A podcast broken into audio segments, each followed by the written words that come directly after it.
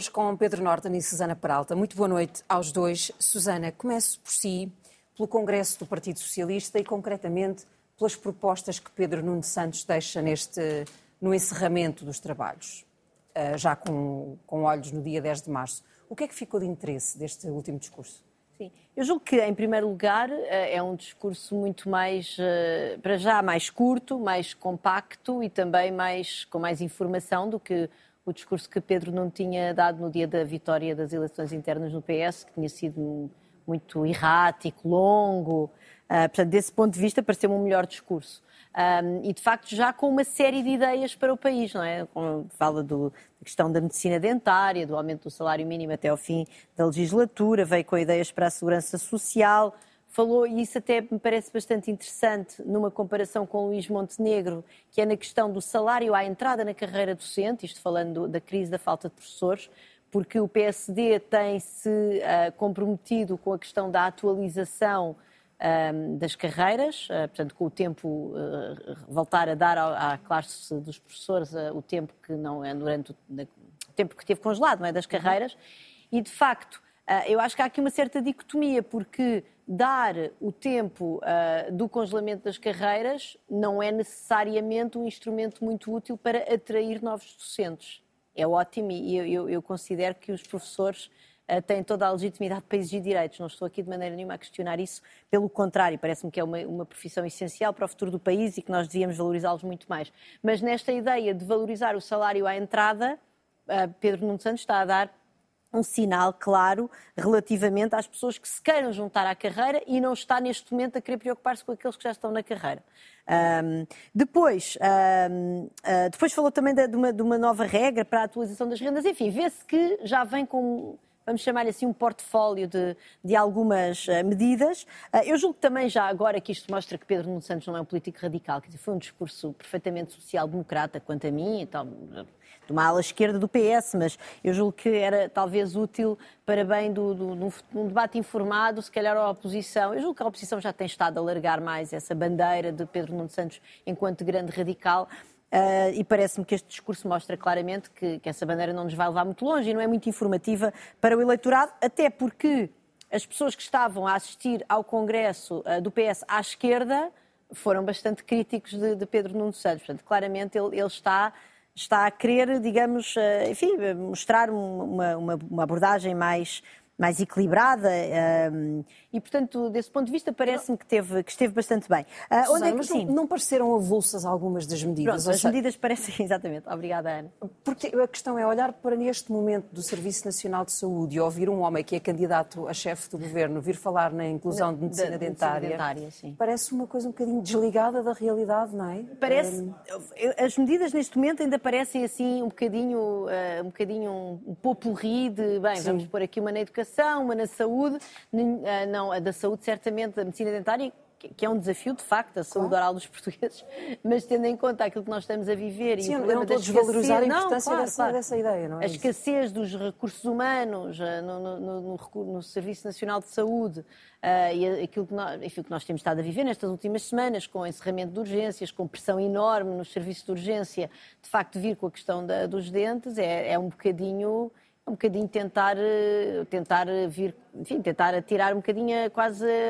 Não quero ser muito negativa, mas é um bocadinho tirar areia para os nossos olhos, claramente. Desse ponto de vista, eu estou de acordo. Mas eu acho que, eu acho que há mais, ou seja, a minha crítica relativamente a Pedro Nuno Santos, que eu fui até formulando em alguns textos no público enquanto ele foi ministro, foi sempre uma crítica de processo. Eu, eu julgo que Pedro Nuno Santos mostrou-nos, enquanto ministro, que era uma pessoa talvez um bocadinho errática, um bocadinho, uh, um bocadinho a, a tentar impor, uh, depois com esta ideia, nós ainda nos recordamos, não é? da gestão da TAP por WhatsApp e tal. Portanto, aquilo que eu gostava que Pedro Nuno Santos nos mostrasse agora era que era capaz de desenhar estas políticas públicas, mas com pés e cabeça.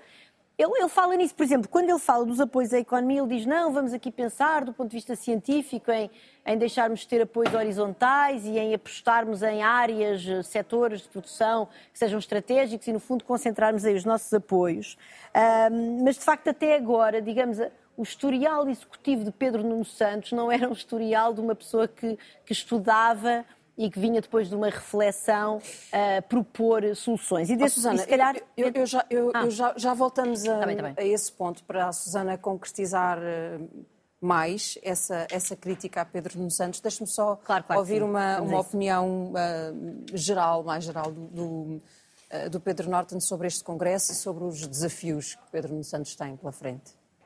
Bem, estes congressos, desde deixaram de ser eletivos, a primeira nota é esta, são um pouco interessantes, ou seja, não, não têm grande, não eh, criam grande expectativa, não criam, grande uh, frisson. Eu, eu, daqui do congresso fico com uma primeira nota paradoxalmente, vai até para António Costa. Ou seja, este é um congresso em que António Costa aparece ao fim de pouco mais de um mês da crise, eh, com uma vitalidade, com um otimismo, com uma confiança que são de facto extraordinários. São extraordinários e, e, e, portanto, quem achasse que António Costa tinha acabado a sua carreira política deve-se ter eh, desenganado em, em, em definitivo. Eh, está aí, está aí para, para, para, para ter futuro político e vai tê-lo com certeza. Eh, a segunda nota, se calhar, para, para, para, os desafios. O que é que fica para a frente? Eu acho que Pedro Nuno Santos sai do Congresso com alguns desafios.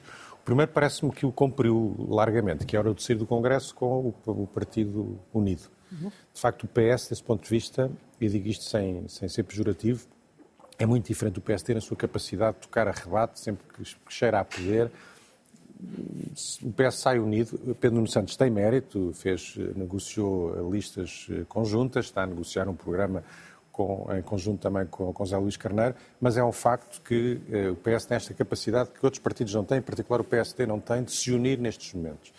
E, portanto, eu acho que esse, esse desafio está largamente, está largamente eh, cumprido.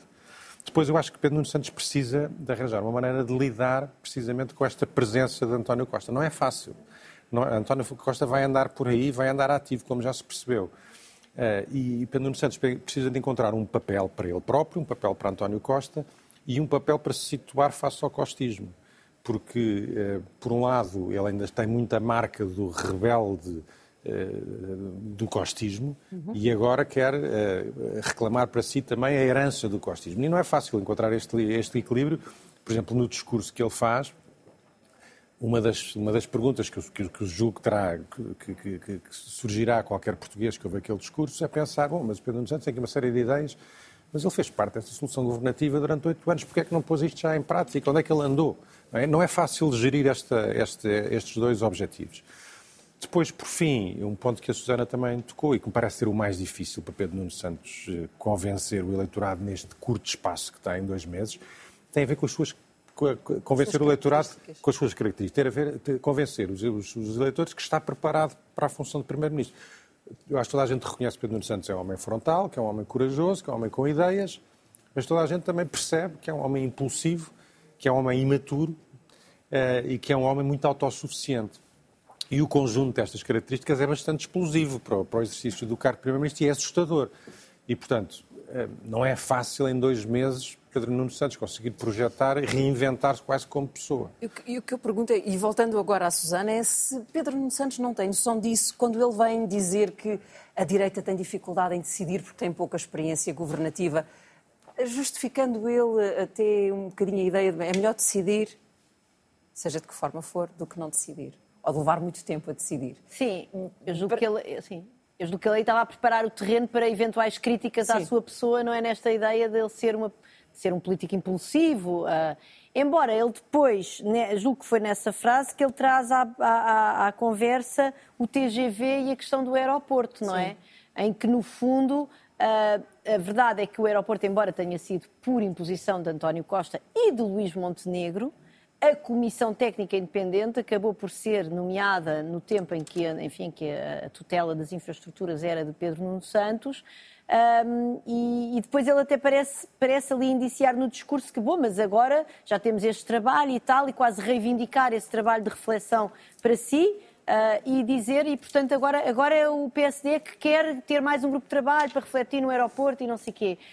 e portanto aí ficou, para mim ficou pouco claro, porque por um lado dava essa ideia de não, eu sou o tipo que decide, mas depois ele de facto quando fala do aeroporto quer reivindicar esta, esta ideia de não, agora que já houve uma reflexão, que já houve uma comissão técnica independente, cujo, cujo trabalho, enfim, é conhecido e é de bastante qualidade, porque é que o PSD quer, quer ir de novo abrir esta, e no fundo, quando é que vamos decidir, não é? Uhum. Um, mas isso tudo mas isso tudo é um bocadinho o problema de Pedro Nuno Santos, não é? Que é sempre a, a pessoa nunca sabe muito bem qual é as, qual das faces é que está ali a aparecer, porque uh, por um lado ele está, está a dizer eu sou o tipo que decido, mas depois também está a dizer não, não, mas atenção, nós temos este trabalho de reflexão e esse também foi, foi implementado por mim, quando nós na verdade sabemos que não foi, porque nós sabemos que o aeroporto, esta Comissão Técnica Independente só surgiu no seguimento daquele comunicado absurdo quando o António Costa estava, enfim, na NATO e depois apareceu e depois, enfim, teve um grande puxão, puxão de orelhas.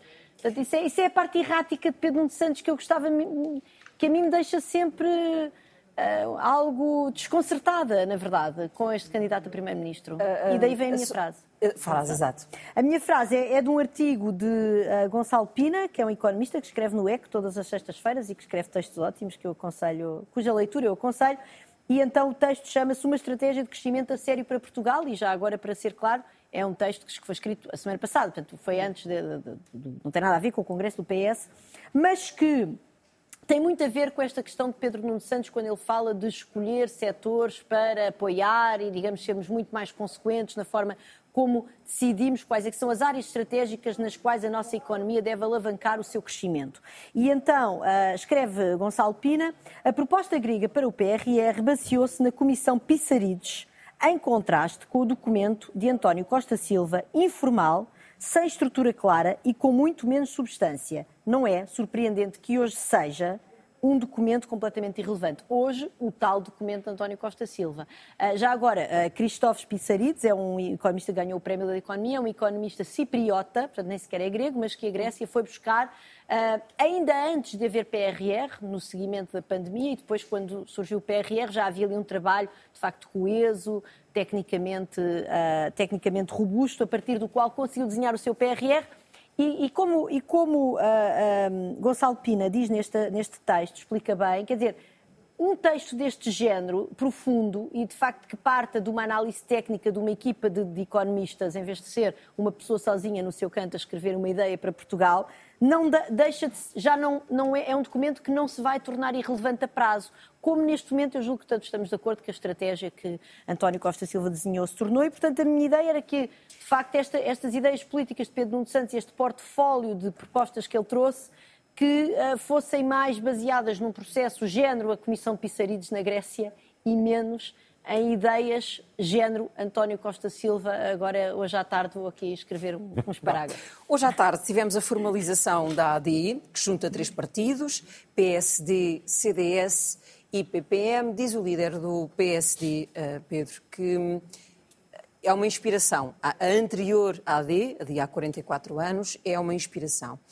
Mas que, que, futuro há para uma proposta uh, política que inclui uma ideia de país monárquico, por exemplo? Eu acho que nenhuma, sabe lá ver. Eu acho que esta ideia da AD, eh, eu, eu percebo, tem desde logo um racional matemático. É? Vamos ter umas eleições que se calhar são mais renhidas do que nós imaginaríamos há pouco tempo e, portanto, todos os votos contam, não, não, não, não se podem desperdiçar votos e, portanto, tudo o que seja agregar votos pode ser uh, crítico desse ponto de vista, consigo perceber o racional por trás da, da, da AD e da adesão do CDS e do PPM. Depois tem o lado simbólico, que eu acho que não tem tanto a ver com a causa monárquica propriamente dita, mas tem a ver com a reedição da AD, tal como existiu, num contexto político muito diferente e muito desafiante, que foi um projeto galvanizador e que permitiu, de facto, à direita derrotar a esquerda num contexto particular e muito, muito difícil. E, portanto, é apelar mais a essa simbologia do que propriamente haver aqui qualquer convergência ideológica com, com, o PPM. Aliás, eu acho que desse ponto de vista, com toda a franqueza, não só o PPM não acrescenta, como até pode afastar um bocadinho. Não, não, não imagino que o eleitorado eh, mais centrista a que o PST também está a querer fazer apelo não, não se sinta particularmente galvanizado por este, por este PPM, que é muito diferente do de Gonçalo Ribeiro Teles. Mas eu acho que mais, mais interessante nesta AD não é tanto aquilo que agrega, mas é aquilo que deixa de fora. Só uma nota rápida sobre isso. E deixa de fora duas coisas. Deixa, de fora a iniciativa liberal, uhum. por vontade própria da iniciativa Sim. liberal. E, enfim, eu posso estar redondamente enganado e cá estarei para, para, para dar a mão à palmatória, mas eu acho que é um erro político trágico para a iniciativa liberal. Estas vão ser umas eleições renhidas, vai, ser, vai haver um enorme apoio ao voto útil, e eu acho que a iniciativa liberal vai ser vítima da sua própria estratégia, da sua própria recusa de, de, de integrar esta frente de, de centro-direita. E depois deixa de fora o Chega. E eu só eh, menciono isto por, por, uma razão. Quer dizer, começa a ser, e mais uma vez, esta semana no Congresso do PS voltou a falar do fantasma do Chega e do PSD. Eu acho que o Luís Montenegro terá muitos defeitos, mas um ele não tem tido. É, ter sido, é ser é claro nesta matéria. É ser claro nesta matéria. E a formação da AD é mais uma prova de coerência. Ele já disse que não vai fazer alianças com o Chega. E, portanto, continuar a levantar este fantasma só tem um nome, que é desonestidade intelectual, intelectual. e não fica bem ao PS. Concordo, subscrevo completamente. O Luís Montenegro já disse que não se queria coligar com o Chega e até o Luís Conraria escreveu esta semana no Expresso a dizer tenho que perguntar isto é ao Luís Montenegro, não é? Ah, perdão, ao Pedro Nuno Santos. Santos. Parem de perguntar ao Luís Montenegro, têm de perguntar ao Pedro Nuno Santos, porque de facto esta AD não é um cordão sanitário, não, uhum. não, para haver, só haverá cordão sanitário se os partidos à esquerda, e designadamente o PS, enquanto maior partido da esquerda democrática, uh, estiver disponível para viabilizar um governo do PSD para evitar, que, para, para evitar uh, de lançar Luís Montenegro nos, nos braços de André Ventura. Quer dizer, o cordão humanitário não pode ser uma responsabilidade apenas da direita. Não, o cordão, peço desculpa, sanitário, não humanitário. O cordão humanitário tem Mas quer dizer, tal como os cordões humanitários, os cordões sanitários são uma responsabilidade de todos os partidos ah, democráticos. Certo. E por maioria razão do maior partido democrático português, que ainda é neste momento o PS até 10 de março, assim será. Um, e, portanto, nesse ponto de vista, estou completamente de acordo com, com o Pedro. Um, uh, ah, o PPM, enfim, eu acho que é, é, um, é, um, detalhe largamente irrelevante, mas também inócuo, não é? É, uh, é curioso que eu fui à procura do, do, Aliás, estava a circular no Twitter, para dizer a verdade, o, o, o, programa eleitoral do PPM e o último que está no site disponível das eleições de 2011, julgo que isso diz até que ponto é que é um detalhe irrelevante, mas eu estou de acordo que pode afastar alguns eleitores, porque é de facto um projeto muitíssimo conservador e Maria Alva. Uh, e quanto ao CDS, enfim, isto pode ser a tábua de salvação do CDS para, para ter mais um, um, ou dois deputados eleitos, não seria mau. Agora, de facto, é um projeto à direita que está a excluir as forças de direita que neste momento têm maior dinamismo, que são a Iniciativa Liberal uh, e o Chega. E desse ponto de vista, não, não, não, não me parece que vá ser um projeto demasiado galvanizador da direita, enfim, o Pedro Bom. tem está mais, está mais pessimista do que eu quanto à iniciativa liberal, cá estaremos para ver. Vamos, vamos acompanhando até 10 de março. Vamos rapidamente ao seu número, Pedro. O meu número é fácil de decorar, é o 100, 100%. 100% soubemos esta semana pelo Expresso que provavelmente teremos acabado o ano 2023 com uma dívida pública abaixo de 100% do PIB. Eu acho que este é, digo isto sem qualquer ironia, nem reserva mental, provavelmente o maior legado da governação de António uhum. E tem mais um aspecto que, aliás, o diretor do, do Expresso chama a atenção para isso na, crónica que escreve sobre o tema. O caráter simbólico dos 100% marca aqui uma fronteira que vai ser difícil de voltar a ultrapassar pelo próprio primeiro, próximo Primeiro-Ministro, qualquer que ele seja. E, portanto, além de ser um, uma, um, um legado para, para, para trás, é também um legado para a frente e acho que vale a pena sinalizá-lo. A sua frase, o tema que traz na sua frase e o gráfico da, da Susana acabam por ter uma espécie de ligação, se calhar forçada, na minha cabeça tem, pelo menos, mas comecemos pela sua. A minha, a minha frase, é uma frase batida para, para, uh, de, de, Thomas Jefferson, uh, em que ele diz: se pudesse decidir se devemos ter um governo sem jornais ou jornais sem governo, eu não vacilaria um instante em preferir o último. Ou seja, jornais sem um, governo. Um, um jornais sem governo. Isto para chamar a atenção para a importância vital da existência da, enfim, da comunicação social numa democracia aberta, plural e, e, sobretudo, substantiva. E eu trago aqui isto não tanto para comentar os, os, os, eh, os episódios mais recentes e lamentáveis em relação a um grupo uh, de comunicação em, em, concreto, mas chamar a atenção para a necessidade de se fazer um debate mais amplo sobre este tema. Este problema não é um problema circunscrito àquele grupo, é um, é um, é um problema sistémico e eu acho que ele tem que ser rapidamente discutido como problema sistémico, e é até porque não tem solução óbvia porque a solução, eh, já, muito apontam, já muitos apontam, de financiamentos públicos, tem as suas próprias dificuldades. E, portanto, temos aqui, por um lado, uma falha de mercado, temos aqui, por um lado, um bem público e temos um, uma, uma, inibição de, de, dos poderes públicos também de atuar. Não é fácil resolver este, este problema, mas é fundamental que o discutamos, porque de facto estamos a discutir o futuro da democracia, não vamos ter tempo para, para discutir isto aqui, mas deixo pelo menos esta sugestão de que pensemos um bocadinho sobre o tema. O mundo vai estar este ano quase todo a discutir democracias ou regimes, não é? Metade da população mundial vai, uh, vai a votos e isto leva-nos ao seu gráfico. Exato, o meu gráfico é do Financial Times e é de um artigo precisamente acerca deste ano eleitoral eh, estrondoso, que é 2024, mas o título do artigo do Financial Times é paradoxalmente eh, será que a democracia vai sobreviver a 2024? Porque de facto as democracias são muito mais do que eleições, como o Pedro uhum. acabou de assinalar.